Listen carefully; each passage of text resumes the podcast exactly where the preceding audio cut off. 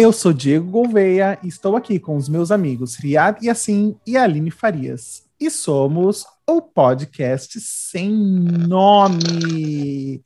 E aí, pessoal, como vocês estão? Como que tá a semana? Como que tá tudo? Eu tô tá passando frio, tô passando frio. Tá frio, né, amiga? Tô com a boca toda rachada, meu amigo. É, eu também. Eu tô com... Hoje eu passei bastante frio aqui em casa. Nossa senhora, pelo amor Nossa, de Deus. Eu não, não, vou dizer que eu estou com frio, mas eu tô com uma dor na lombar, nas costas. Sabe, a idade vai chegando, vai dando aquela é. dor. Idade é uma merda, né? Putz, é... é uma merda. O pessoal dá risada é. quando a gente fala da idade, mas é de verdade, dá para sentir muita diferença de 20 para 30. Muito, muito, muito, A diferença é muito grande. Não que esteja, ah, nós estamos velhos, ah, não, não é isso. Mas é que o nosso corpo não acompanha a nossa mente. Então, a minha mente, ela fica um pouco na faixa dos 20, mas a gente chega nos 30, 31, daqui uns dias 32, e assim, dores que a gente não sentia por fazer coisas que a gente fazia antes que sente agora.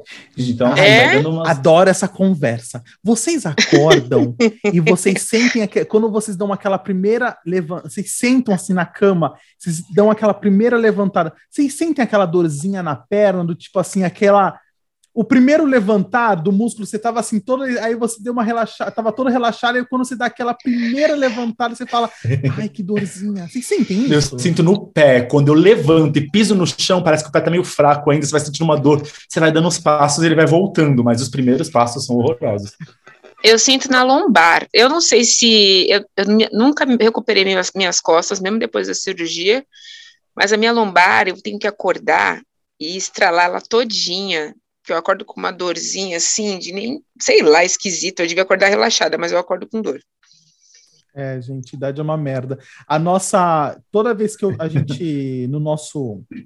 No nosso aplicativo onde a gente vê quem está nos ouvindo, a gente sabe quem nos escuta, hein? ok, pessoal? Quem você está ouvindo aí a gente, a gente sabe que você está nos escutando. E lá fala as idades. E o nosso maior grupo é de 25 a 35 anos. Então, galera dos 25 que está nos escutando, saiba, os 30 é uma merda. E eu acho que Aproveite. Piora, viu? Aproveita os 20. Porque a partir dos 30 é derrota. Derrota. E não vem com esse papinho. Odeio esse povo que fala assim: ai, mas gente, a cabeça, né? Ai, mas como eu sou mais maduro. Ai, dane-se. Ai, como eu gostaria do meu corpinho sem Não, eu queria a cabeça, ai. a cabeça dos. Do, a minha cabeça de agora. Eu gosto do meu corpo de agora, com a disposição e, e não sentir dores como nos, nos 20. Mas, assim, o que eu posso dizer é que o meu corpo de agora, eu prefiro ele de agora mas eu só queria não sentir as dores. É. Olha, a minha cabeça envelheceu junto com o meu corpo. Se antes eu preferia tomar um, uma catuaba, agora eu bem prefiro um vinho mais carinho, sabe? eu, antes eu preferia comer um McDonald's, eu prefiro pagar mais caro para comer um hambúrguer de verdade, uma carne boa. Então, assim, tudo envelheceu, tá tudo certo com isso. Só não tá certo é, as dores. Mas eu sou da turma é... do champanhe. Champanhe é a bebida da felicidade. Então eu fico no champanhe. Mas uma análise que eu faço da Aline aqui, né? Aquela conversa de comadre. Uma, uma análise que eu faço da nossa amiga aqui.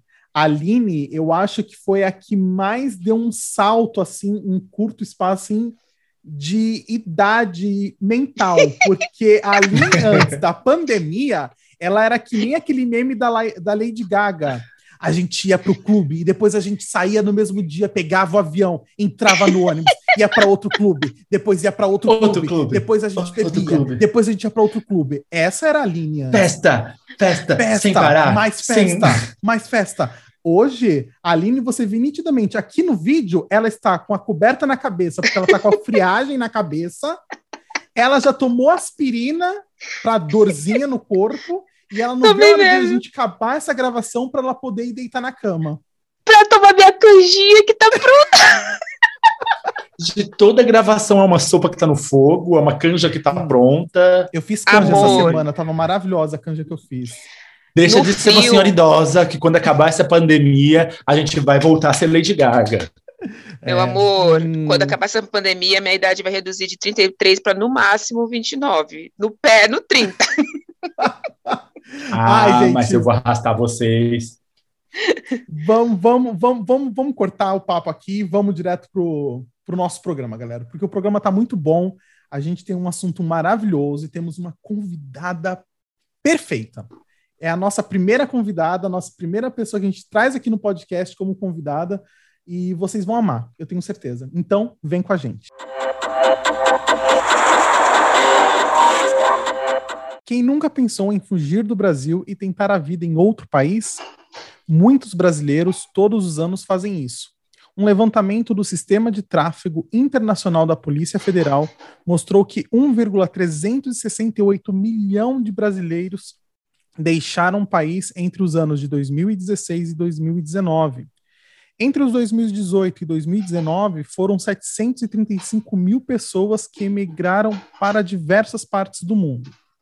Muitos com o objetivo de ganhar a vida, trabalhar ganhar dinheiro e, quem sabe, voltar para o Brasil com uma segurança financeira melhor. Mas outros com o objetivo de nunca mais voltar. Por muitos anos, os Estados Unidos foi o sonho de muitos brasileiros. Hoje em dia, outros países entraram nessa rota da imigração, como Portugal, Irlanda e Austrália. E falando em Austrália, nossa primeira convidada é a nossa amiga Marília, mais conhecida pelos amigos como Lila. Ela e o Guilherme, seu namorado, saíram do Brasil em 2017 rumo à Austrália para estudar inglês e tentar a vida. A minha provocação inicial para Lila é uma pergunta. Lila, a vida do brasileiro fora do Brasil é fácil? E vale a pena sair daqui? E aí, Lila? Primeiramente, Oi, gente. prazer que você está aqui é. com a gente, né? Boa noite, prazer. E por favor, o programa é seu. Boa noite para vocês, bom dia para mim. Muito obrigada por terem me convidado. Eu estou muito feliz, sou muito fã de vocês. Eu escuto todos os podcasts, estou risada, choro, fico muito feliz com tudo. E estou me sentindo honrada de ser a primeira participante do podcast. E vamos lá. É difícil? É, mas também tem muitos pontos positivos. É que as pessoas, quando pensam em morar fora, só conseguem ver as coisas positivas, porque, como a gente sabe, o Brasil já está muito cagado. então, muita gente pensa, pior não fica. Exato. Que não tá cagado Mas, não é de hoje, né, gente? É aquela coisa. É... Dá para ficar pior? Dá para ficar pior, Lila? Conte-nos. No Brasil ou aqui? Aqui, não, aqui não pior, consegue ser pior. pior não fica. Aí eu tô perguntando, dá para mesmo saindo do Brasil ficar pior? Eu no, o que está acontecendo com o Brasil agora, eu acho que não tem como ficar pior. Mas é aquela coisa, eu acho que a gente, os brasileiros principalmente, a gente já está tão. É, é, como que eu posso dizer? Apanhou tanto que as coisas difíceis aqui fica fácil, do tipo assim, às vezes eu passo, eu passo por muito perrengue, mas às vezes eu penso, gente, no Brasil já aconteceu coisa muito pior. Então, eu acho que, assim, tem as dificuldades, mas eu acho que tem muito mais coisas positivas. Mas também depende muito de cada pessoa, né? De como vai a cabeça de cada pessoa, porque eu acho que o mais difícil em morar fora é a cabeça. Mas, Lila, assim, é, só para gente, só a gente entender a sua história na Austrália, né? Como, como que iniciou essa sua vontade de ir para a Austrália, né? Essa, como que foi todo esse projeto e qual, assim, como que foi quando você chegou na Austrália? Suas primeiras impressões, como que foi a sua, a sua vivência inicial na Austrália, assim, só para a gente ter essa ideia, né? Sim. Uh, eu entrei nessa estatística, eu vim para a Austrália em 2016, é, na estatística que você falou no início do programa. Uhum. E, é, na verdade, eu sempre quis é, morar fora. Era tipo um sonho mesmo desde a adolescência, só que no começo era aquela coisa que eu queria mais os Estados Unidos ou Europa e tudo mais. Porém, nos Estados Unidos não dá para trabalhar. Então, eu não venho de uma família rica, então não tinha como eu simplesmente é, ir para os Estados Unidos e viver de luz, né? Então eu pensei em outros países, né? Eu pensei Canadá, que dá para trabalhar, pensei em Nova Zelândia e Austrália. Só que Canadá era muito frio e eu não aguento lugares muito frios.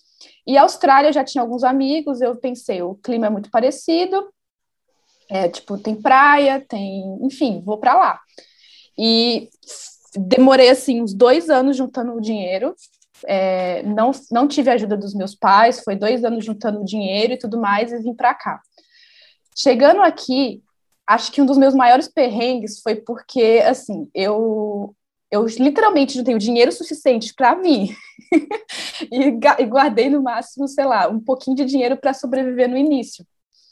E porque eu achava que era isso, né? Todo mundo falava, não, você vai conseguir emprego muito fácil, aqui é tudo, tudo legal, aqui tudo é muito lindo, só mostra as coisas boas. Chegando aqui, eu demorei uns dois meses para conseguir emprego, porque meu inglês, inglês de cursinho do, do Brasil não é a mesma coisa. Eu fiz cinco anos de inglês, chegando aqui eu não consegui entender nem água em inglês, porque eles têm um sotaque diferente.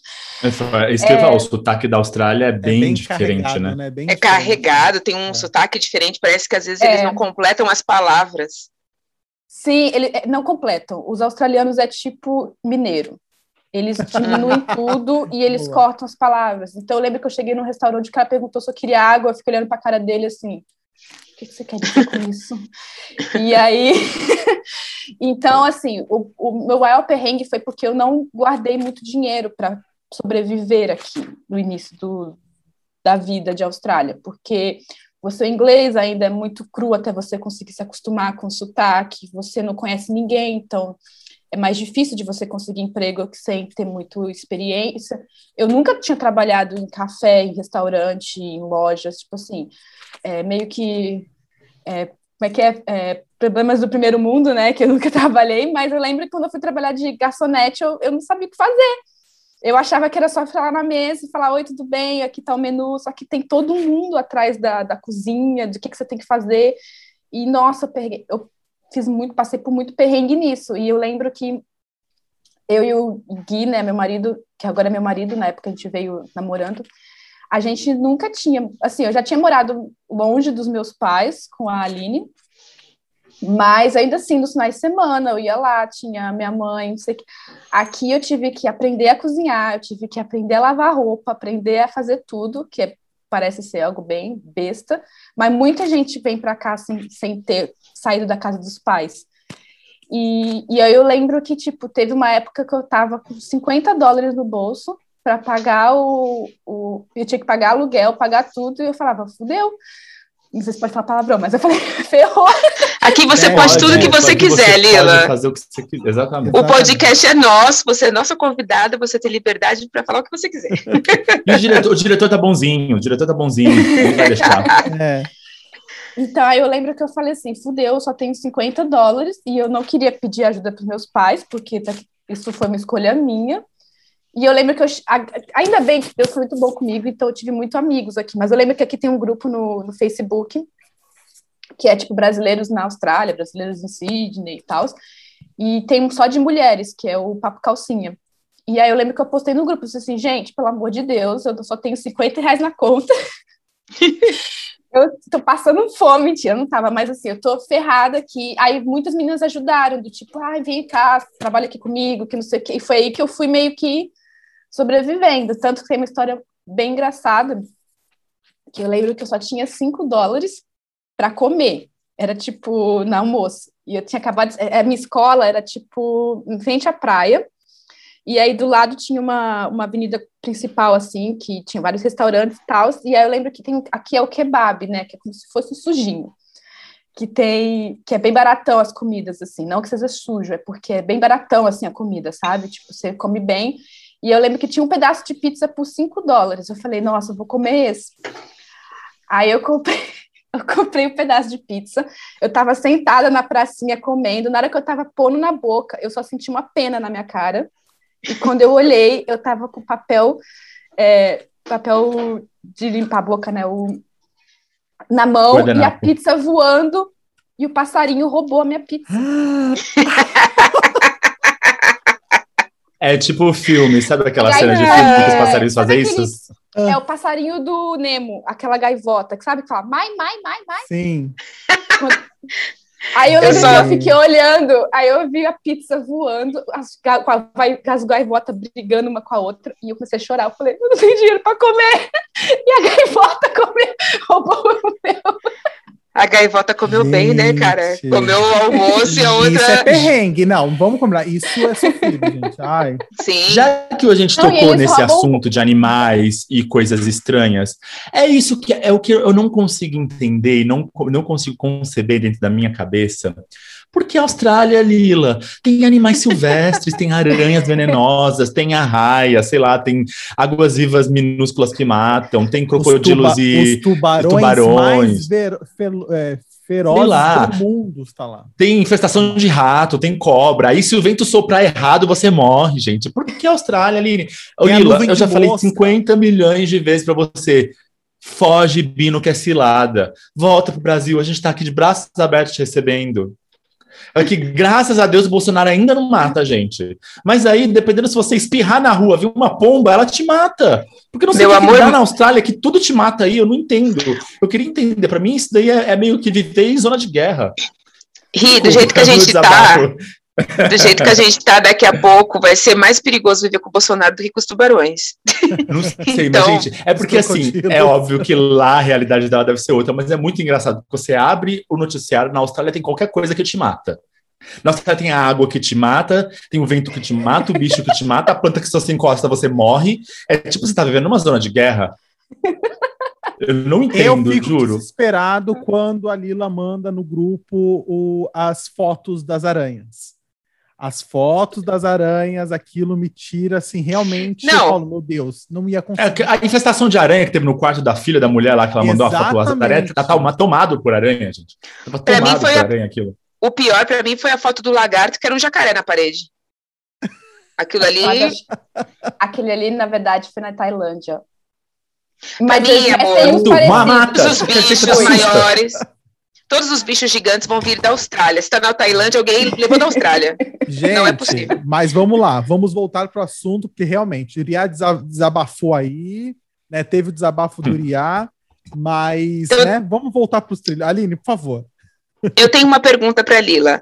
É, para quem não sabe, a Lila se formou comigo com o Riad, então eu queria te perguntar, Lila, qual que para você, é, se para você é mais difícil não no começo não ter trabalhado na sua área e passar pelos, é, pelo trabalho duro, braçal, né? Ou a saudade da família? O que, que para você pesou mais morando longe? A saudade da família, sem dúvida. É foda. Os primeiros quatro meses eu chorava todos os dias. Mesmo já estando com a cabeça de que eu queria vir para cá, era foda porque é muito longe. Sim. E isso é uma coisa que eu anotei aqui para falar, porque assim, uma das coisas ruins que ninguém fala é que a gente tem que acostumar.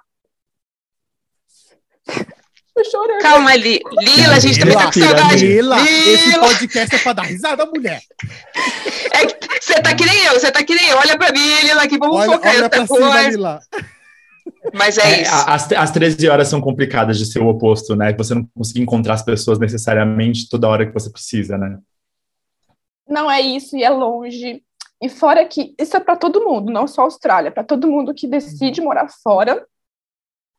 A gente tem que aceitar que para nossa família e para os nossos amigos no Brasil, a gente é tipo espectador a gente tem que aceitar que a gente vai perder aniversário, vão perder, tipo, chá de bebê, vão perder um monte de coisa. O que, assim, é ruim, mas, assim, a gente também faz amizade aqui, então acaba ficando, tipo, depois de um tempo, a gente acaba se acostumando, assim.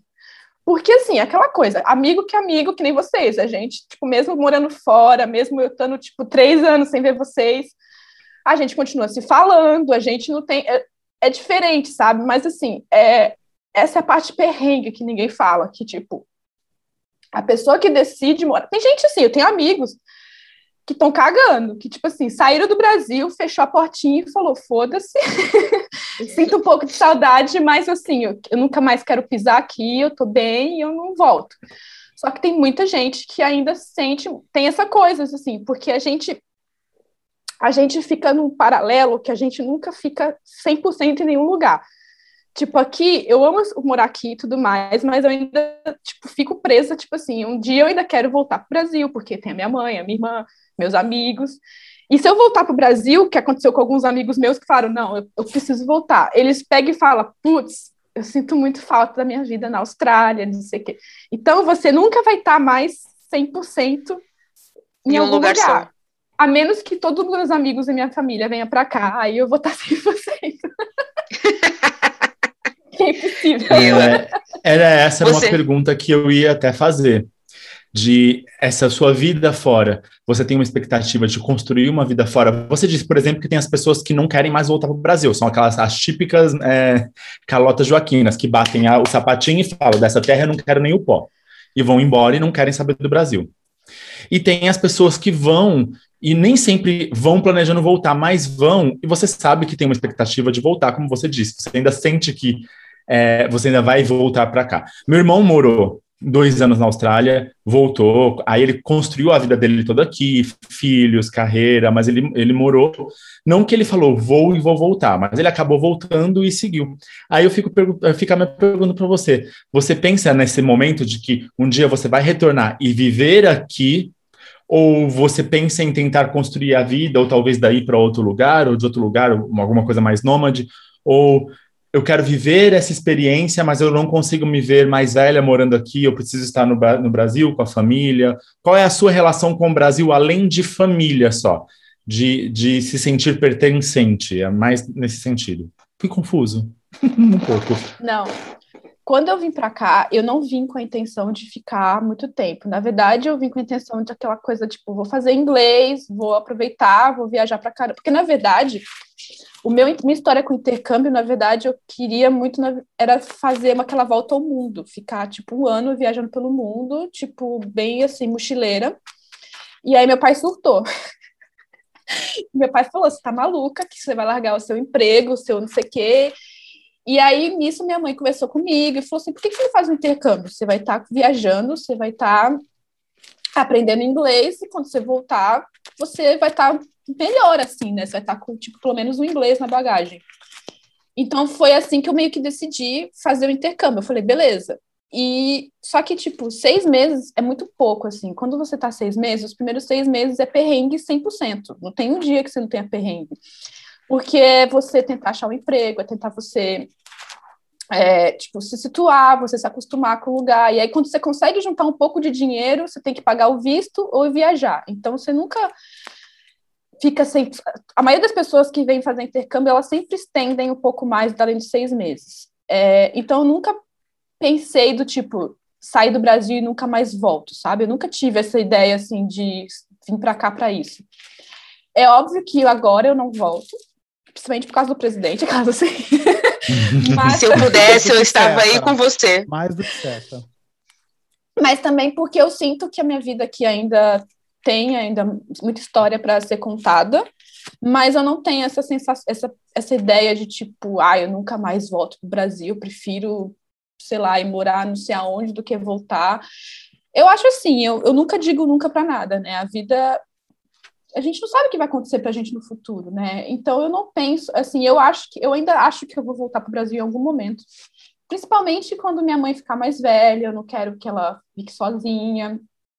Não que eu tenha colocado esse peso nela, mas é uma coisa minha que eu quero ainda viver bastante tempo com a minha mãe e tal. Mas assim, eu não sei. Também não posso dizer que eu vou voltar. Que pode ser que eu nunca volte, pode ser que eu volte. Assim, como eu falei com minha terapeuta, esse ano do ano passado e esse ano da pandemia mostrou que eu não tenho controle de nada, né? Que a gente, na verdade, a gente acha que a gente tem controle e vem a vida e bagunça tudo. Então, sim, Riad, eu tenho, assim, a ideia de que um dia eu posso voltar, mas não sei quando. É. Não, eu fiz essa pergunta até porque, assim, é, por exemplo, eu, não sei se todo mundo sabe, mas eu sou descendente de libanês, a minha família, de parte de pai, vem de lá. Então, assim, quando os meus avós vieram, lá em 1900, acho que final de 40 ou início de 50, não lembro, não sei, na verdade, meu avô é, veio naquela leva de pessoas que vinham para o novo mundo para trabalhar, né? Então ele nunca teve essa intenção de vir para voltar para o Líbano. Ele veio para tentar vida nova então, ele veio, fincou raízes no Brasil, teve filhos, os seus filhos tiveram filhos, alguns dos filhos dele são tias minhas, tem uma, uma tia minha que mudou para o Senegal, tias minhas que foram, voltaram para o Líbano, eu tenho uma tia minha que foi para o Líbano e ficou 30 anos sem vir para o Brasil, depois que ela foi, E, e meu avô demorou e minha avó para voltar para o Líbano. Depois eles começaram a ir. Meu avô já faleceu. Aí tem minha avó. E eu conversando com a minha avó, minha avó eu perguntei se ela tinha volta, vontade de voltar para o Líbano e morar lá. Ela disse que não. Ela tem um apartamento lá, ela vai às férias, ia, né, antes da pandemia, passava seus dois, três meses lá, mas ela disse que a vida dela é no Brasil, né? Ela viveu a maior parte da vida dela aqui. Ela saiu do Líbano, tipo, moça, viveu a vida inteira dela aqui. Os filhos dela são todos daqui, então ela falou: eu não tenho vontade de, de morar lá. Eu vou visitar porque eu tenho família lá e tenho conhecidos, mas a minha vida é aqui, né? Eu finquei raízes aqui. Por isso que eu perguntei: existem vários tipos de pessoas que saem dos seus países, aquelas que vão de vez, aquelas que vão ir para sentir o que está acontecendo, aquelas que vão e pensam em voltar. Foi mais por isso a pergunta. Diego, você ia falar alguma coisa? É, é sim, eu ia, eu ia colocar, como um bom hipocondríaco que sou, eu fico pensando será que eu me encontraria uma farmácia próxima, sabe, assim, essas coisas assim de médico, como que foi, assim, questão assim de saúde, Lila, eu sempre penso nisso, sempre quando... Os remedinhos. Assim, de... Como? Os remedinhos. Os meus remedinhos. Eu sempre fico pensando assim, tipo, ah, eu tenho algumas vontades, algumas vezes vem, né, um vento, né, que bate e fala, vai, Diego, vai. Mas sou bundão, fui para Angra dos Reis, chorei todo dia em um ano, então, tipo assim. é, então, enfim, mas eu sempre fico pensando, falei, gente, como que será, como que seria, assim, a questão de médico? Porque a gente sabe, assim, querendo ou não, o Brasil, o Brasil, né, com os trancos e barrancos que a gente tem, mas a gente tem o SUS da vida, que a gente tem uma assistência médica aqui, né? É, e a gente sabe, né, de, vai, Estados Unidos, falam que a saúde nos Estados Unidos é bem complicada, né, assim, é muito cara, a gente sabe que muitas pessoas da Europa vêm para o Brasil para fazer tratamento dentário, porque aqui é muito mais barato. Então, na Austrália, a questão de saúde, de médicos, né? Assim, como que foi para você quando você chegou? Se você precisou de alguma vez alguma coisa, como que foi isso assim? Gente, só tem uma coisa para dizer. Viva o SUS. Viva! Porque aqui a saúde é uma aposta, é igual dos Estados Unidos. Primeiro que, assim, é, eu sou igual o Diego. Eu, meu ascendente em virgem me faz ser a pessoa mais hipocondríaca da história da Austrália. eu vim para a Austrália com uma mala cheia de remédio, já preparada para qualquer coisinha que eu tinha, porque eu falei, vai que os remédios lá não tem, né? E aqui tem farmácia, tem bastante farmácia aqui, eles vendem até bastante dessas vitaminas, assim, eu tenho um monte aqui, tipo, vitamina C, ômega 3, etc. Mas, assim, se você realmente ficar doente, aqui tem a maioria dos remédios você precisa de. de é, a maioria dos remédios fortes, você precisa de atestado. E aqui, para, assim, é, primeiro que é, como, é mais ou menos parecido do Brasil. Para você fazer, por exemplo, não, é diferente. Por exemplo, se você quiser ir no dermatologista, você não pode simplesmente marcar um dermatologista. Você tem que ir no médico, de, que aqui chama de GP, que é como se fosse um clínico geral, e falar, eu quero ir no dermatologista. E aí eles vão lá e te encaminham. Ah, eu quero ir no ginecologista. Eles vão lá, você tem que ir no um e te. Você não pode já marcar direto. E segundo, que é muito bizarro, assim. Por exemplo, eu fui é, no médico ano passado, no, no ginecologista, e eles não me pedem todos os exames, não me pediu exame de sangue, só fez lá o exame que tinha que fazer e falou, tá tudo certo. E eu, eu que tive que falar, não, mas eu quero ver meus exames de sangue, quero ver minha tireoide e tudo mais. E fora que é muito caro. Assim, por exemplo, é, eu para você vir fazer intercâmbio na Austrália, você tem que obrigatoriamente pagar para um seguro de saúde. E então, tipo assim, mesmo com o seguro de saúde, a gente vai no GP, assim, a gente paga 70 dólares e reembolsa 30. Isso porque tá até ok, mas, por exemplo, ano passado eu fiquei muito mal, eu comecei a sentir muita dor no abdômen, eu fiquei mal, e eu fiquei um dia e meio internada no hospital público, diga-se de passagem. Eu fiquei um dia e meio internada. Primeiro que quando eu cheguei lá, eu tava passando mal, eu tava vomitando, eu tava, tipo, desma desmaiada, literalmente, assim, minha pressão tava, tipo, absurdamente baixa, eu fui com o Gui, Antes de eu deitar na maca, o cara veio com a maquininha de cartão de crédito falando assim: é 400 dólares para pagar para você ser atendida no, no hospital público. E aí depois você pede o reembolso. Mas até então, se você não tivesse 400 dólares, você estava morto. Morre. Porque eles não atendem. E aí eu lembro, beleza, me pagou lá os 400 dólares. Eu fiquei um dia e meio. Fiquei à noite, eu passei a noite e o dia. internada. E aí, na verdade, fizeram exame de sangue, exame de urina e um ultrassom. E a conta veio. A conta deu 5 mil, 5 ou, ou, ou 7 mil dólares. Na hora que a gente olhou aquela, para um dia e meio, na hora que eu olhei aquela conta, eu falei, vou morrer de novo, vou desmaiar aqui de novo. e, a, tipo assim, a sorte que o seguro, como, era, como foi emergência, o seguro pagou tudo. Quando é emergência, o seguro saúde, o nosso seguro saúde, pelo menos, pagou tudo. Mas teve uma vez que eu, que eu tive infecção urinária, que eu fui no hospital público e tive que pagar 250 só para ser atendida, para poder dar um remedinho, para poder pra pegar, para poder pegar o, a receita, para poder ir no médico, para ir na farmácia comprar o coisa. A pessoa não pode ter, não pode ser pobre para ficar não. doente, né? Tem que ter, tem que ter dinheiro. É, o Lila, cada um lhe faz a pergunta, né? Que lhe cabe. Diego perguntou sobre os remedinhos, eu vou lhe perguntar sobre comida. Por quê? Porque eu sou uma pessoa que eu gosto de comer comidas brasileiras, né? Eu gosto do meu feijãozinho bem temperado, eu gosto do meu churrasquinho. Então, o que eu queria te perguntar aí, por exemplo, você consegue achar as coisas que aqui a gente acha com facilidade ou com um preço acessível, tipo custo-benefício ok? Ou você, porque eu sei que algumas coisas que aqui no Brasil são mais baratas e com certeza devem ser mais caras. Mas e as coisas do dia a dia? Arroz, feijão, macarrão, molho de tomate, alho, cebola, essas coisas. Vocês, você consegue fazer uma boa compra das coisas do dia a dia que a gente gosta de comer aí na Austrália? Ou às vezes você tem que. Ou às vezes você consegue até comer mais sofisticado por coisa mais barata, ou às vezes você tem que apertar porque é muito caro aqui. Como é que é para você fazer adaptação de mudança de um país para outro? Uh, no começo, a gente só comia o pior do supermercado, que era o mais barato. Aí depois que a gente foi começar a trabalhar, ter uma. É, tipo, eu e o Gui, a gente gasta em torno de 100 dólares por semana no supermercado, o que daria mais ou menos uns 400 dólares no mês. Aqui a carne é muito mais barata. Tipo assim, tanto que todo churrasco é picanha e filé mignon, porque é barato, realmente. Um país de Lula, um país de Lula.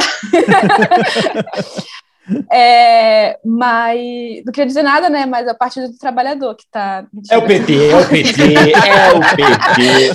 Mas é verdade. É, é o, é o Labour. Viva, viva! Que é o Labour que está na, no comando. Mas enfim, não tem nada a ver isso. Aqui é realmente é, é mais barato assim a carne. Agora, feira, fruta, verdura é muito caro é bem caro. Limão, o quilo do limão aqui acho que é 17 a 20 reais, 20 dólares o quilo. Então, às o vezes quilo? um limão é. O limão aqui é artigo de luxo. É artigo de luxo é, real. É, assim. Não se pode fazer uma limonada limão. na Austrália.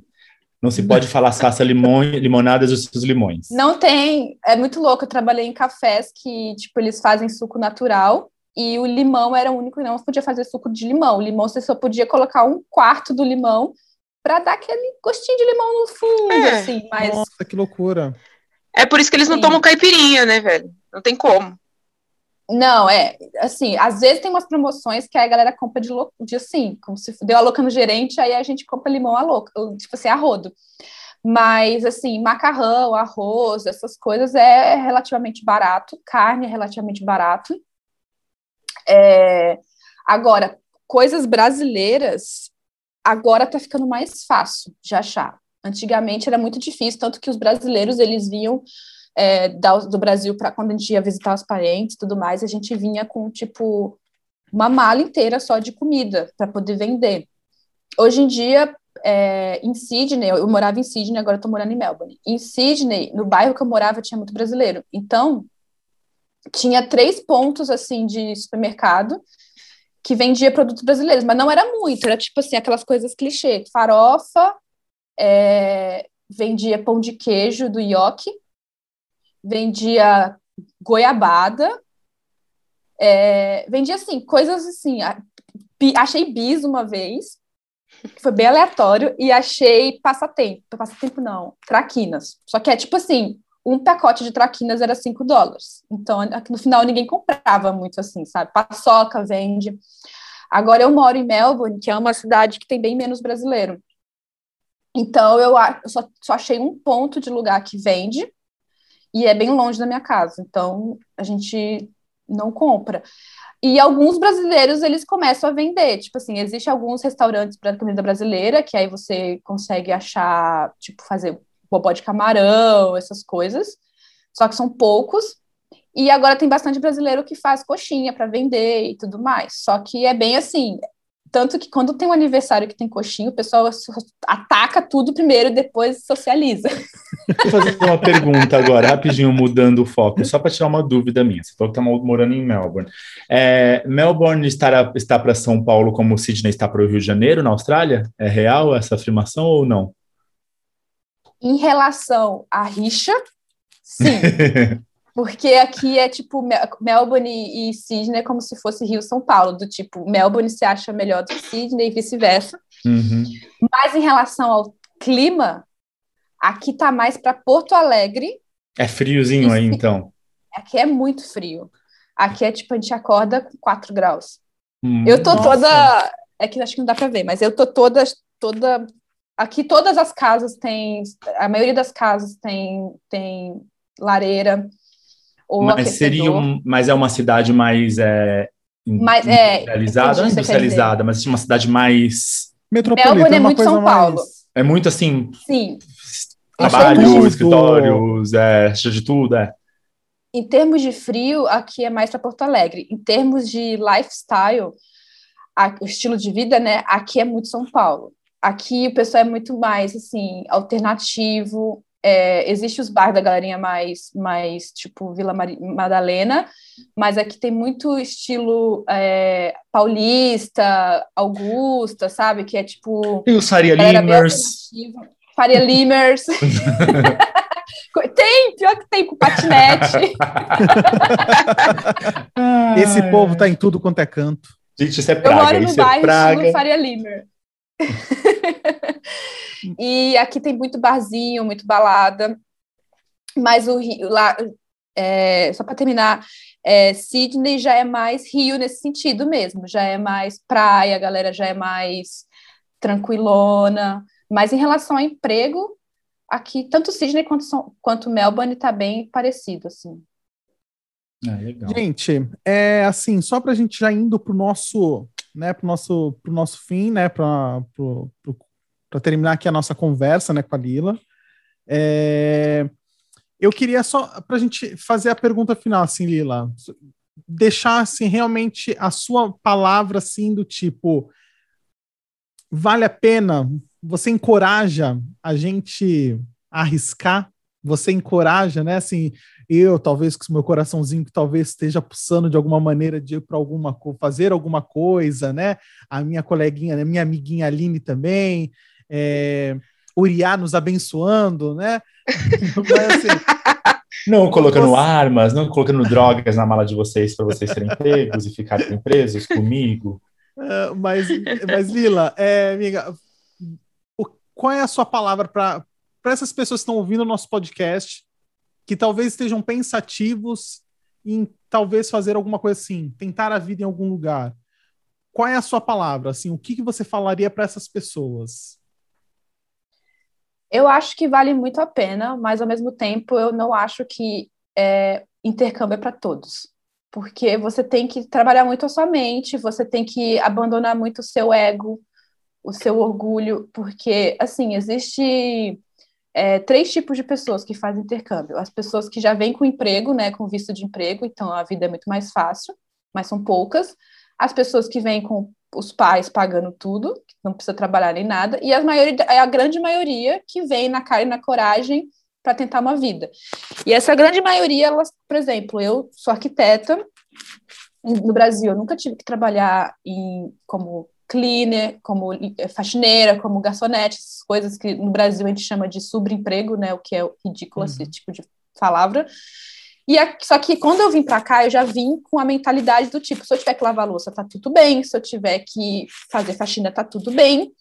E mesmo assim, chega no ponto que bate no teu ego, sabe? Que tipo, eu lembro que eu tava fazendo faxina eu, eu não trabalhei muito tempo de faxina, que eu já fui logo para waitress, para garçonete, né? Mas assim, Eu lembro que eu estava trabalhando assim, eu tava, tinha acabado de sair da escola, tinha trabalhado como garçonete, estava indo para o terceiro round do dia para trabalhar de limpando uma escola de como se fosse uma creche. E aí eu tava, tipo, cansada, tava triste, tava acontecendo tudo ao mesmo tempo. E aí eu lembro que eu tava lavando a privada e comecei a chorar. Eu sentei no chão e comecei a chorar e falar: o que, que eu tô fazendo aqui? eu larguei meu emprego, eu larguei, tipo, a minha vida que tava relativamente confortável. Só que ao mesmo tempo eu falei: eu, foi, eu faço assim, eu me dou cinco minutos para chorar. Pra eu, pronto, tá tudo bem? Tá, acabou, querida? Agora vamos voltar?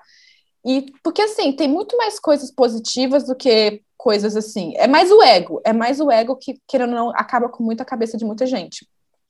Porque, assim, você tem muito mais segurança. Aqui eu, eu tenho mais medo dos bichos do que das pessoas.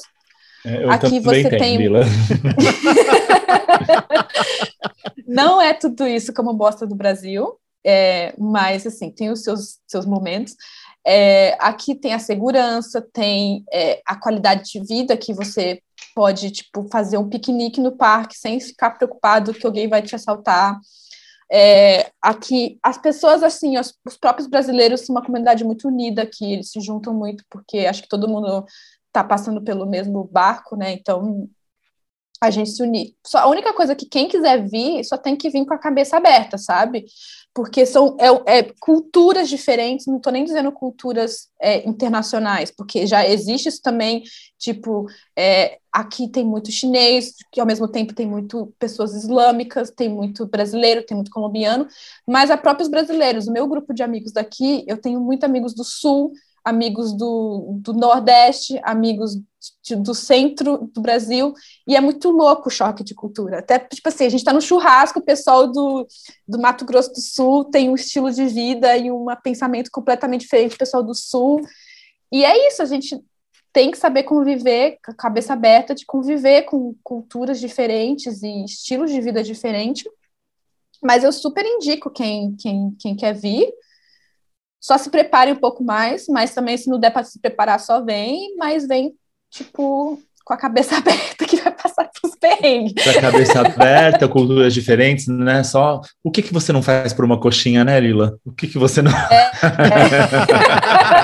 Entendedores entenderão. É, Entendedores entenderão. Galera, Mas, Lila, muito obrigado. Casos de família. Sabe, você não sabe como é, a gente está feliz, né, por você estar tá aqui sendo, uh, você ser a nossa primeira convidada do podcast.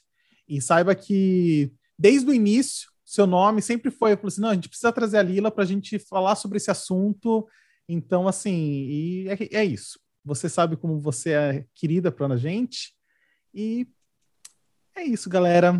Meus Muito amigos querem acrescentar mais uma coisa? Vocês têm exatamente Lila. 30 segundos. Lila, só quero que você saiba que você pode não estar presente 100% nos lugares, mas você foi a única que foi cogitada para participar como primeiro convidada do nosso podcast. Tá bom, Lila, querida. Você sempre está presente no nosso coração, sempre, sempre. Sim, isso, isso é verdade. Nas nossas conversas também, sempre a gente tem, né? É legal sempre, ah, a Lila, não sei, enfim. O pessoal que está ouvindo a gente tem que entender, né, o amor aqui que a gente tem um pelo outro. Mas é isso, galera. Vocês, gente. Obrigado, Lila, pela, por essa conversa. Eu espero que tenha sido bem legal para quem está ouvindo aí é, entender, né? Questão. Se está com vontade de ir, vai, mas esteja com a cabeça aberta, né? Deixa o ego em casa e vai pronto para enfrentar o mundo, né? Literalmente. É, e, e, não vem achando que você é o fodão, que chega aqui você é só mais um. Exatamente. Por mais que você tenha 200 anos de experiência, que os caras vão falar, ah, experiência no Brasil, querida, aqui não. Então, já quebra tuas pernas aí. Então, vem com ego, sem ego. Sem ego. E é isso, galera. É, é isso. O nosso assunto acabou aqui. Agora a gente vai para um momento muito gostoso do nosso programa que a gente começou semana passada, né, Aline? Um momento assim, uhum. faz hum, um gemidinho gostoso. Agora com vocês, vamos dar uma rapidinha, Lila, com a gente? Uma rapidinha? Opa! Adoro! Angelina Jolie faz tatuagem com referência à batalha judicial contra Brad Pitt. Giovanna Lancelotti é vacinada em Noronha, apesar de não morar na ilha. Estagiária que aplicou vacina de vento em Sorocaba pede desculpas. Terceiro maior diamante do mundo é descoberto em Botsuana. Ex-BBB Marcela posa em paraíso e namorada se derrete. Fagundes comenta sucesso de Rei do Gado 25 anos depois, divisor de águas. Solange Almeida mostra fotos de detalhes do casamento secreto de 2020. Filha de Michael Jackson revela tabu em sua família. Verdades Secretas 2 grava cenas de sexo em duas versões. Juliette volta ao Rio de Janeiro e vai morar na mansão de Anitta, outra vez. Nego do Borel publica foto fake com mulher e recebe críticas de internautas. Bradley Cooper e Irina Shayk são flagrados em passeio com a filha. TV Globo rompe com Faustão e inicia relacionamento sério com Thiago Leifert. Babu Santana estreia como policial, policial linha dura e galã de estilo em Salve-se Quem Puder. Carol Peixinho revela ter saudades de Bill. E o que revela a ajuda do pai e fala sobre haters. Pharrell Williams aparece nas redes sociais com joias nos dentes. Jojo Todinho terá seu próprio talk show. Arthur Piccoli do Conduru desconfia que teve carro rastreado e diz que recebeu carta anônima. Fiquei com medo. Samantha Schmutz também tem sido alvo de ataques após expor sensatez sobre o combate à pandemia. Ben Affleck e Jennifer Lopes vivem Benefit Revival. Agora Ben começa a se aproximar de mãe de J-Lo, da irmã e até dos gêmeos. E quer saber mais? Jogue no Google.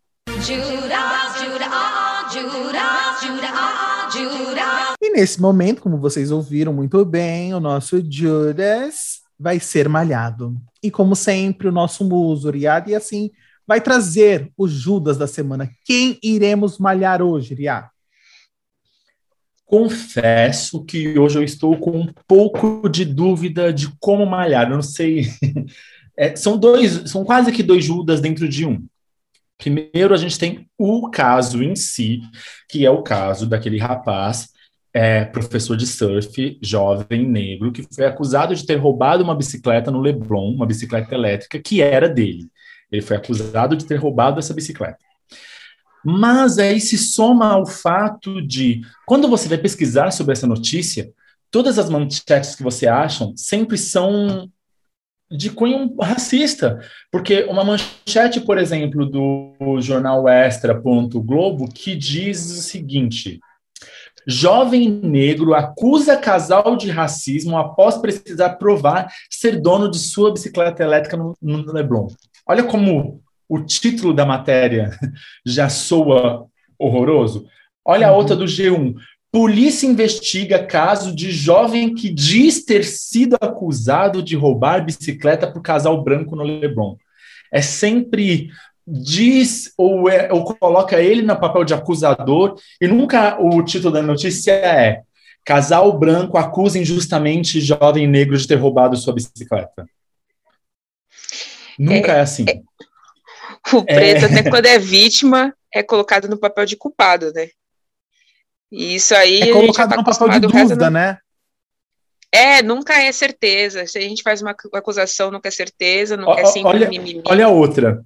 Rapaz negro, também do G1 do Rio de Janeiro. Rapaz negro registra boletim de ocorrência em que diz ter sido acusado de roubar bicicleta de casal do Leblon. Temos vídeos. O, o, o rapaz em questão, Matheus Ribeiro, filmou. E aí Exatamente. é sempre diz ter sido. É, é, nossa, é. Agora eu achei um do Carta Capital, aí esse eu, eu, eu preferi um pouco, mas aqui também já é outra parte da notícia, que é o casal que acusou o jovem negro de roubar a bicicleta no Leblon pede emprego. Aí colocaram eles porque eles eram protagonistas, né? Só faltava o G1 aparecer e falar assim: rapaz que acusou jovens brancos lindos e maravilhosos de racismo faz eles perderem o emprego. Só faltava, é. né? É, Porque assim, é isso que me deixa inconformada nessa notícia. Você já tem todo o caso do rapaz que estava esperando a namorada na frente do shopping no Leblon, e aí esse casal em questão é, tiver, teve a bicicleta deles furtada. O que, que, eles fizeram? Quando eles viram um jovem negro com uma bicicleta igual, a primeira coisa que ele fez foi acusar o cara de ter roubado a bicicleta dele porque o, o jovem negro não pode ter uma igual. Então, ele acusou de. É, é óbvio, só, só, vocês entenderem. Se o rapaz tivesse roubado a bicicleta, você chegar e falar assim: você roubou a minha bicicleta? O cara vai falar assim: roubei. Óbvio que não. Então, assim, já, já nem existe essa possibilidade de abordagem. Exatamente. E por mais que ele tenha provado que ele não roubou, ele tenha mostrado fotos de que ele já tinha bicicleta, o, o, o, o rapaz em questão que estava acusando ele foi ter, pegar a chave da namorada dele, que é a bicicleta da namorada, para testar no cadeado da bicicleta dele para ver que não abria. Aí, quando não abriu, ele, ai, desculpa, não, é que eu não estava te acusando, e, e que foi o momento da filmagem, não sei se todos viram. Uhum. Então, assim, é... e no final das contas, no final das contas, se vocês forem ler a, pesquisar sobre a notícia, é, foi tem um jovem suspeito de ter furtado né? a bicicleta, que foi, foi, que foi preso, suspeito de ter furtado a bicicleta. Adivinhe, ele é branco. Ele é branco.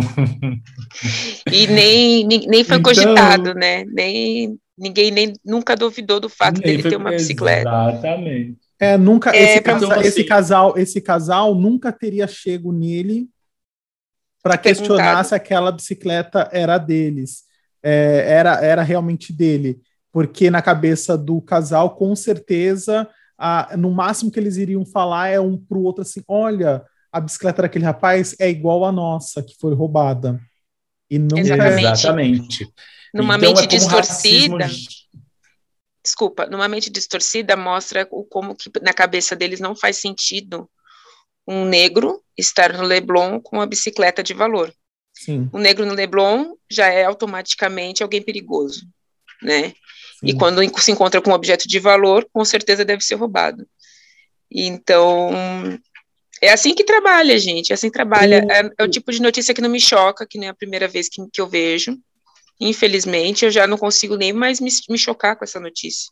É, eu fico triste choca. sempre que eu vejo, mas, mas não me choca, porque eu, a gente passa por isso o tempo inteiro. Não me choca também, como você falou, não me choca, porque, é, infelizmente, né, como a gente sabe, vivemos num país racista, é, com seus racismos estruturais e assim vai, entendeu? Seus racismos estruturais, seus racismos mesmos, né, é, da forma mais medonha e terrível que há, e mas me causa repulsa, sabe? Assim, é, quando eu vi a cena, do, eu vi a ceninha né, da gravação, e quando eu li a história, eu confesso que eu fiquei com muita raiva, assim, eu fiquei com muito ódio. É, me deu um, uma, um sentimento muito ruim por esses dois, sabe? Daquele negócio assim, ai, por mim eles deveriam ai, ser queimados vivos, sabe? Assim, pelo só pelo ato repulsivo. Ah, para mim não, não cabe para mim, gente. Então, assim, me subiu, sabe, ó, é, é, esse sentimento. É, é, até que eu falo, quando eu vi a notícia, né, de que eles foram mandados embora, eu sorri, porque eu falei, sabe, pessoas assim, o mínimo é, é isso. Só que ao mesmo tempo, né, que a gente viu essa, essa, essa, essa, isso, eles fazendo esse tipo de atitude, aí me, também muita, muito me vem na mente assim do tipo, até que ponto se eu estivesse na pele deles, claro que eu não, eu Diego não queria abordar uma pessoa, mas não pensaria? Eu como branco como um racista estrutural que vivo numa sociedade racista estrutural, será que eu, Diego, não pensaria, não teria o mesmo pensamento desse casal Sim. que se manifestou para esse rapaz? E, Sim. e aí, sabe, ao mesmo tempo que me causa repulsa, me deu, me deu ódio dos dois, ao mesmo Te tempo. coloca para pensar. Me coloca para pensar e me coloca para pensar e para sempre lembrar de que eu também sou um racista é, em desconstrução, sou um racista estrutural e que a gente tem que todos os dias lutar contra isso, né? Ser um, literalmente um antirracista, né? Mas, Exatamente. Ah, só mais uma coisa. Uma, a coisa que eu fico mais louca dessas manchetes, que sempre me deixa muito chateado com essas manchetes, uh, e até mesmo com a reportagem em si, não somente com as manchetes, porque quando você vai ver uma, vai ler a reportagem, você muitas vezes nem se depara com o nome da pessoa.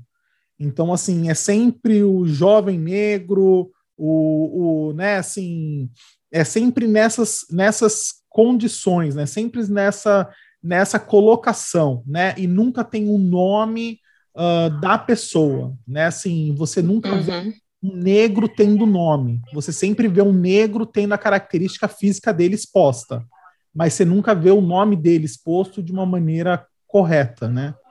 Então, Sim. vou falar o seguinte: é, não é uma passação de pano em cima do, do casal, como o próprio o Diego estava comentando, quem sabe nós nessa situação não pelo menos pensaríamos. Eu não sei, para ser, ser sincero, eu não sei se, se é isso que me incomoda mais. Eu, eu acho que, lendo as, as, as manchetes, talvez as manchetes me incomodem mais pelo alcance que elas têm do que o ato em si, que é horroroso por si só. Mas quando você vê o ato em si, ele foi feito contra o, o, o jovem Mateus, que foi um ato horrível. Quando essa notícia ela é propagada, você aumenta e não é mais só Mateus que está é, sofrendo esse preconceito, são todas as outras pessoas que estão lendo, são todas as outras pessoas que são atingidas pela essa matéria. Então, eu não sei o que, que me irrita mais.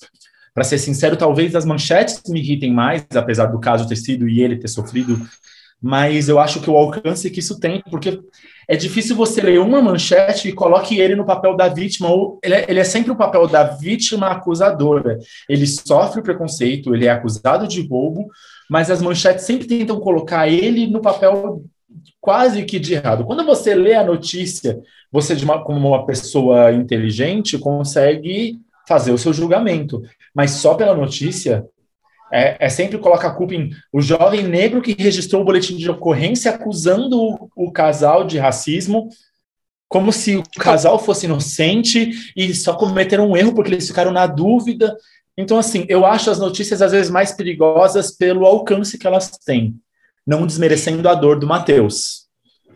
Sim, até porque nada que se faça vai conseguir tirar um trauma que ele sofreu, né? Ele e isso fica na cabeça, é uma coisa que ele não vai esquecer e ele sempre ele não vai não vai esquecer. Não tem como. E não deve ter sido a primeira vez que ele passa por isso, porque principalmente os homens negros é o que mais passam por isso, são abordados direto por policiais, só pelo fato de estarem transitando em algum lugar, e eles passam por isso direto. O que me deixa triste é o fato de eu não me chocar mais. Eu cheguei a, a um ponto que é o tipo de notícia que, sabe, choca o total de zero pessoas. É, é, não me choco mais. É esse o ponto. Eu cheguei no momento que eu tô tão acostumada com isso, não e me indigna igual, eu fico triste igual, me machuca da mesma forma. Mas, Mas já choca. esperava, já esperava. Passo isso o tempo inteiro, eles passam isso o tempo inteiro e eu aposto que é o tipo de coisa que também já não choca mais ele. Ele fica bravo na hora, mas fala, mas passei por isso semana passada. É.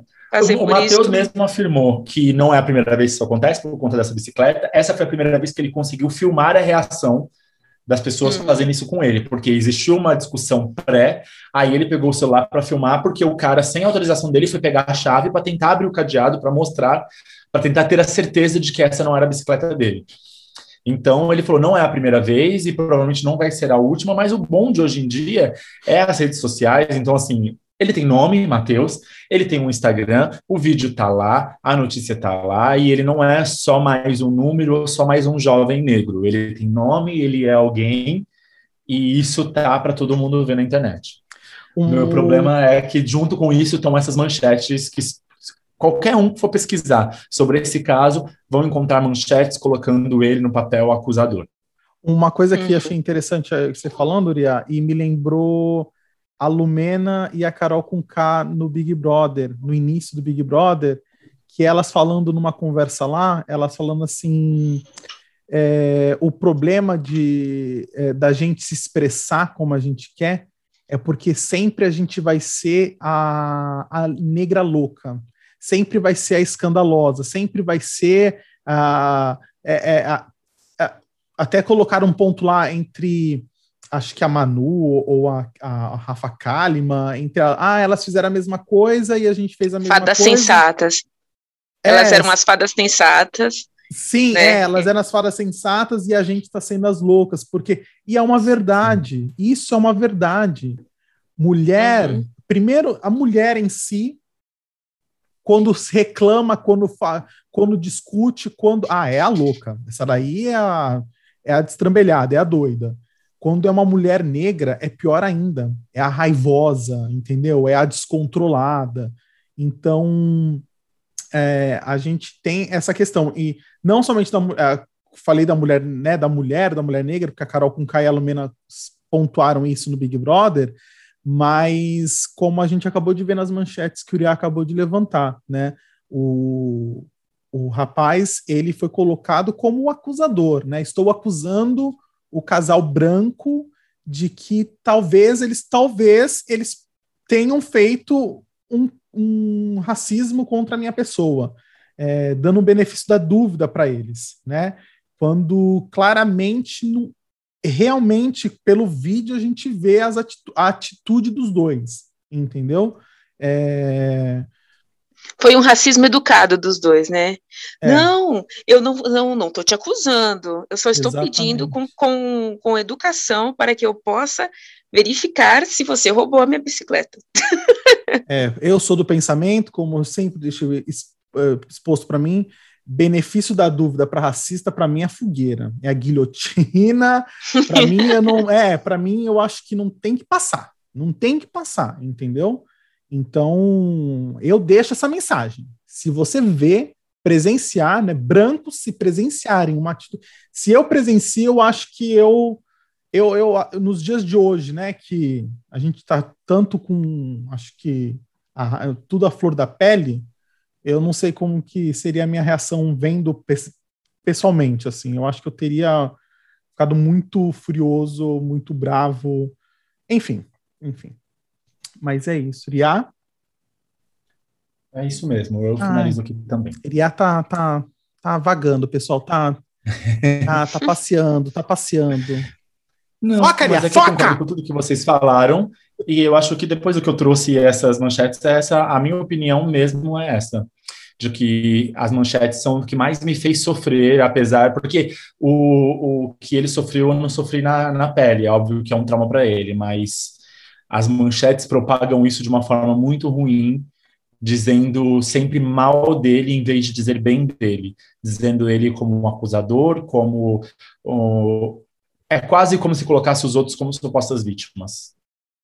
Sim. É isso, pessoal. Malhamos. Malhamos, Aline, malhamos? Quer falar mais alguma coisa? Malhamos, malhamos, malhamos. Acho que eu pesquei aqui, Jojo. É, tô vendo, Jojo, dormiu, Jojo? malhamos, malhamos muito. Ah, é isso, galera. Então agora a gente vai para o nosso momento mais gostosinho desse programa, que é o momento que a gente está dedicando essa temporada ao nosso grande é, comediante, ator, Paulo Gustavo. Esse é o nosso momento selo Paulo Gustavo de qualidade. Marcelina, eu já mandei você entrar dentro desta merda, deste chuveiro! Eu vou se eu quiser! Se eu quiser, sua imunda! Paulo Gustavo, venha pra cá! E como eu falei no momento anterior, agora é o nosso momento selo Paulo Gustavo de qualidade. E Aline, qual é o seu selo da semana? Hoje meu selo da semana vai para ela, a Pfizer. tá passada? Tá passada. Tá passada. Eu vou dar o selo pro vídeo do cara, esse menino, que eu pesquisei, pesquisei, eu não sei o nome dele, ele só colocou lá, esse, esse menino. menino. Esse menino. e esse menino é maravilhoso. E esse vídeo, gente, eu acho que eu repeti esse vídeo mais de 10 vezes. E vocês sabem que eu não dou risada com qualquer besteira de internet, vocês me conhecem. Mas esse eu não conseguia parar de rir. Quando ele falava, tá passada. Vai responder ele, não, puta. Vai responder não, puta. Maravilhoso. Então é meu selo nota mil para ele, que já entra na categoria comediante, que olha, pelo Porque amor o, de Deus, o, como eu ri. A parte que eu gosto é quando ele fala assim, ele acho que é o terceiro e-mail, aí ele fala: ah, o caminhão da vacina está passando na sua. eu eu amo quando ele fala que, é, que o brasileiro vai performar tal qual a abertura de Belíssima, o brasileiro performando ao som de Caetano Veloso. Gente. Para mim, a melhor parte quando ele oferece para Nova York. Oferecemos para Nova York, que tem um monte de coisa melhor que vocês. Tem Lady Gaga, vocês que fiquem com a sua Juliana Paz. maravilhoso, maravilhoso. É Selo bom. nota 10, nota mil para ele. Nota mil. E você, e, Diego? E ele é muito engraçado, né? Ai, desculpa, mas assim, só, só para enaltecer, continuar enaltecendo, ele é muito engraçado assim. Fora do vídeo, eu tô né, seguindo, claro, ele no eu Instagram. É maravilhoso. Eu tô chorando de rir com os stories dele, porque ele é muito engraçado. Ele na Globo News, eu acho que ele deu uma entrevista na Globo News, ele mostrando, retweetando. Eu falei, gente, ele é um, um showman. Ah, mesmo, eu comecei assim. a seguir ele também, porque é muito bom ver os stories dele. Sim. Ele falando, né, que ele estava sofrendo muito, muito preconceito depois que o vídeo bombou, porque ele até então não tinha tantos seguidores. E o vídeo bombou tanto que ele conseguiu muitos seguidores por causa desse vídeo, que consequentemente veio o preconceito, porque ele é gay e tal. E aí ele falando, gente, eu sou uma bichona desde sempre se você quiser me chamar de bicha, para você não, é dona bicha. Aí eu amei. E ele, fal e ele falou que e, ele tem adorado rola, as né? pessoas né? que, que, as pessoas que vão lá se hate, né, dão, vão lá dar um hate nele, ele pega e dá em cima das pessoas. Então, e ele pediu nudes, né? Ele pediu fotos de rola, ele falou. ele, é, ele é, muito bom. Ele é muito, ele é muito bom. bom. Pois bem, o meu selo. Agora sim, Diego, vai. Agora sim, agora sim. O meu selo Paulo Gustavo dessa semana é para uma série que é a, saiu a segunda temporada semana passada, no dia 11 de junho saiu a segunda temporada na Hulu. Não é, tem no Brasil, Ian? A Hulu não, né? Não tem no Brasil. Não tem Você no Brasil. Você assiste de formas escusas, Diego. Apenas algumas algumas plataformas que a gente consegue assistir. Mas Você assiste enfim, de alguma forma pela internet. Pela internet. Joga assim. É. Uh, mas, eu, mas eu ouvi falar que a Hulu provavelmente logo, logo deve chegar no Brasil, porque a Hulu é uma das plataformas da Disney, só que ela tem uma temática mais séria, né? Com assuntos mais sérios, o, as séries são com pontos mais assim para adultos, é, jovens, né? jovens adultos uh, do que a Disney, né? Porque a Disney tem toda a temática infantil, enfim. Uh, e saiu essa temporada, a segunda temporada de Love Simon. Love Simon é, é, um, é baseado num, num filme que se chamava Love Victor, e basicamente é. O contrário, uma... Diego, desculpa. Hã? É o contrário. É o contrário. Ah, é o contrário. Putz, olha só. Eu Ai, indicando, ele nem estudou errado. direito para dar o ah, selo, nem estudou direito. Love Victor, que é inspirado no filme Love Simon, Love que é Simon. Amor Simon. Exatamente. Obrigado, Lia. Obrigado, nossa enciclopédia. Uma... Não, amigo, mas obrigado. É, mas é, I Love, é, Love Victor é a série e Love Simon é o filme.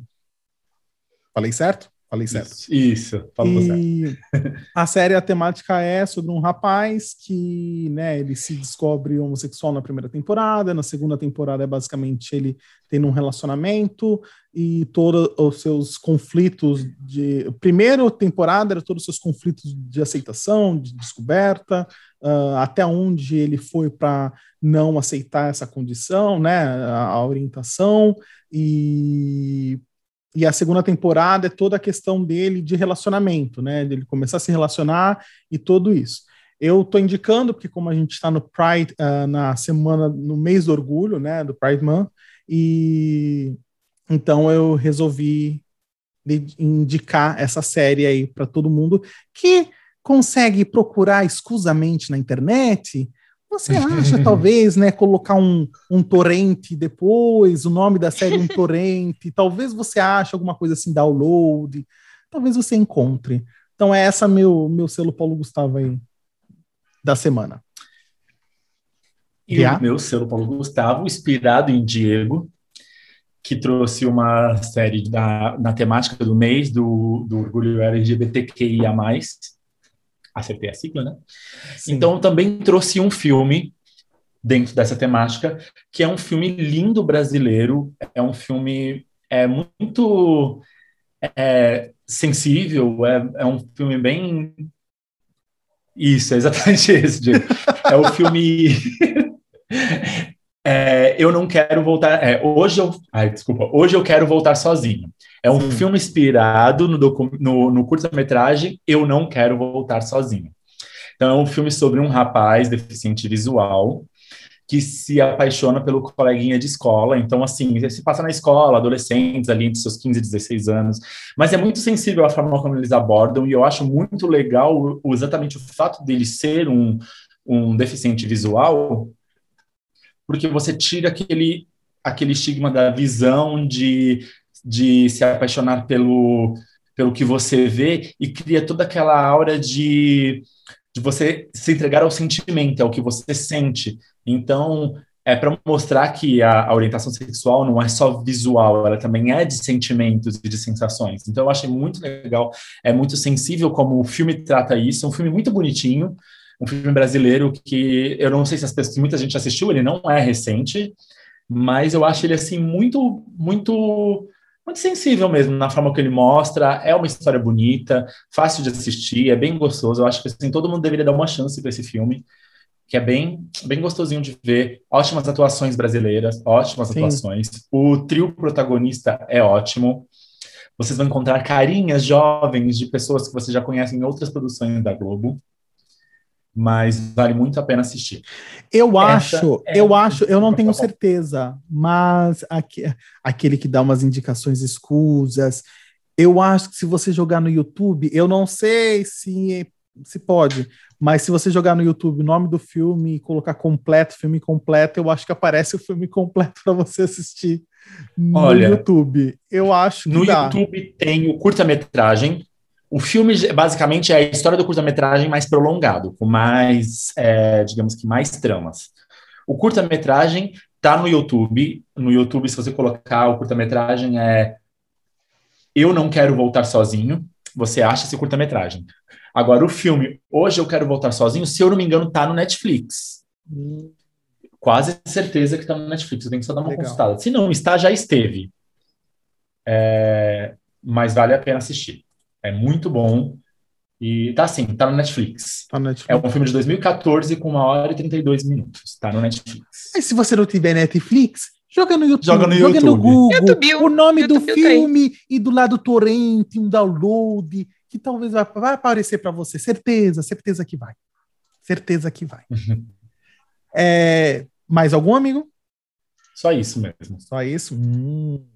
Essa semana a gente está direto, objetivo, direto, como a Aline Muito gosta. Muito objetivo. Como eu gosto, como eu gosto, gente. Amo. Mas, galera, o nosso programa está chegando ao fim dessa semana. Eu espero que vocês tenham gostado, porque essa semana foi muito, muito, muito bom. E antes da gente terminar com a chave de ouro, o creme de la creme desse programa, a cereja feita de chuchu Gente, vocês sabiam que tem cerejas feitas de chuchu? Eu descobri isso essa semana. As cerejas. Hum, Gil, tá procurando. Essa semana? É, eu não sabia disso. As, as cerejas que a gente come de enlatada, essas coisas é, que em calda, geralmente é feita de chuchu. Eu fiquei Tá nem passada. todas, nem todas. Tá é, antigamente se fazia mais, hoje em dia as pessoas estão mais exigentes. Mas é com boleador, você corta o chuchu, chuchu não tem gosto, coloca na calda e você tem uma falsa é, cereja em caldas. Que é absurdo. a cereja é uma rasquinha original, mas se você for ver, quando ela tem a pelezinha, quando ela está inteira, ela é a cereja de verdade. Pobre, um pobre programa... não tem um dia de sossego, gente. Pobre não, não tem um dia de sossego. Ele compra sua cereja em calda, achando que vai fazer um bolo maravilhoso, com aquela clara em neve, achando que é um chantilly, e vai colocar cereja, mas na verdade é chuchu. Você está comendo chuchu. Bolo de clara em neve, é, eu fiquei com medo agora desse bolo de clara em neve achando que é chantilly. E para um programa que estava com objetividade, divagamos no final com cerejas de chuchu. é, gente, é o nosso jeitinho, é o nosso jeitinho. Mas antes da gente terminar com creme de la creme, né, com a cereja feita de chuchu, uh, vamos para as nossas redes sociais, que a gente não falou, a nossa convidada não falou as redes sociais dela no final da nossa conversa mas a gente vai deixar aqui as redes sociais dela, que é, Aline, qual é a rede social dela? Marília Fefe. É Marília Fefe? Arroba Marília Fefe? Claro, bebê. Claro, bebê. Tá chocada? Tá passada? Tô passada, tô passada. E eu ainda joguei pra Aline porque eu não tinha anotado. Eu falei, vou jogar pra Aline porque aí ela se engasga. aí, na verdade, Meu ela amor, tá ponta da língua. Ponta da língua. Agora, agora pergunta pra ela a rede social dela. Preta Farias. Ponto. Não tem ponto? Não sei. Preta ponto Falei, a dela ela não sabe, dela é preta ponto Farias. É porque eu não fico entrando. É preta ponto Farias, foi o que eu falei. é que eu não fico entrando na minha para comentar sobre as minhas fotos, eu entrando dos outros. É que nem perguntar meu telefone, eu não sei. E qual é o meu telefone? Eu também não sei, não tem que te ligar. E mesmo se eu tivesse, tu não me atende. É, um bom ponto. Gente, gente, de, de, deixa a lavagem de roupa suja para depois, porque agora eu vou dar as minhas redes sociais, que é uma só, que é arroba e assim. Espero que vocês entrem, curtem, gostem, comentem. O, a, a, o comentário sobre. Ah, eu, agora eu comecei devagar. Comentário sobre a rede social do Uriá. Uh, Uriá, a rede social, ele, né? Uh, Uriá é todo pompa, né? Tipo assim, a rede social, minha rede social é meu nome, Riad. E assim, o meu da Aline é preta.farias, o meu tem que ser DS Gouveia, porque não dava mais Diego Gouveia, mas o Riad tem Riad e assim. Mas o que adianta? Toda vez ele tem que soletrar. Exatamente, pelo menos é o meu nome, entendeu? Mas, Mas eu ainda vou chegar naquele momento, quando eu for verificado, que vai ser só. Se for tirar o Iat, vai ser só é, meu nome. E quando ele for verificado, ele vai, vamos escrever, ele vai começar a escrever RI, o nome dele já vai aparecer. Ele não vai nem precisar completar. É verdade. Desculpa o meu recalque. Exatamente. Serei igual Juliette, que agora é só Juliette. Eu vou ser só Riad. Ah, é? Juliette é só Juliette? Agora Juliette é só Juliette. Olha só, não que os cactos, o que os cactos não fazem. Uh, a minha rede social é dsgolveia, arroba dsgolveia, e somos o podcast ponto sem nome no Instagram. Então siga a gente lá. Enga engaje a gente, pessoal, engaje. Vai lá dar uma curtidinha no que a gente postar, compartilha a gente. É gostosinho, é gostosinho. Faz bem pro nosso ego, faz bem pra nossa alma. Você ajuda aí esse programa aqui a, a continuar cada vez mais. Mas agora, depois desse momento que a gente entregou as nossas redes sociais, Aline, por favor, o final do programa é todo seu. Não vacile com a pessoa certa. A vida pode, pode te mandar a pessoa errada para te ensinar como dói. Olha, nossa. Repete, por favor. Não vacile com a pessoa certa. A vida pode te mandar a pessoa errada para te ensinar como dói. Maravilhoso. Maravilhoso. Eu não vou repetir a terceira vez, tá, meu ah, amor? Ou você pegou ah, dessa troca. vez, eu ou você escuta sim. nosso podcast até o final e escuta minha bela voz quantas vezes você quiser. É, eu acho que é o que eu, eu vou fazer. Sem palavras. Sem palavras para essa frase. Gente, um beijão. É. Fiquem com Deus. E até semana que vem. Beijos. Até semana que vem. Beijo. Beijos. Tchau.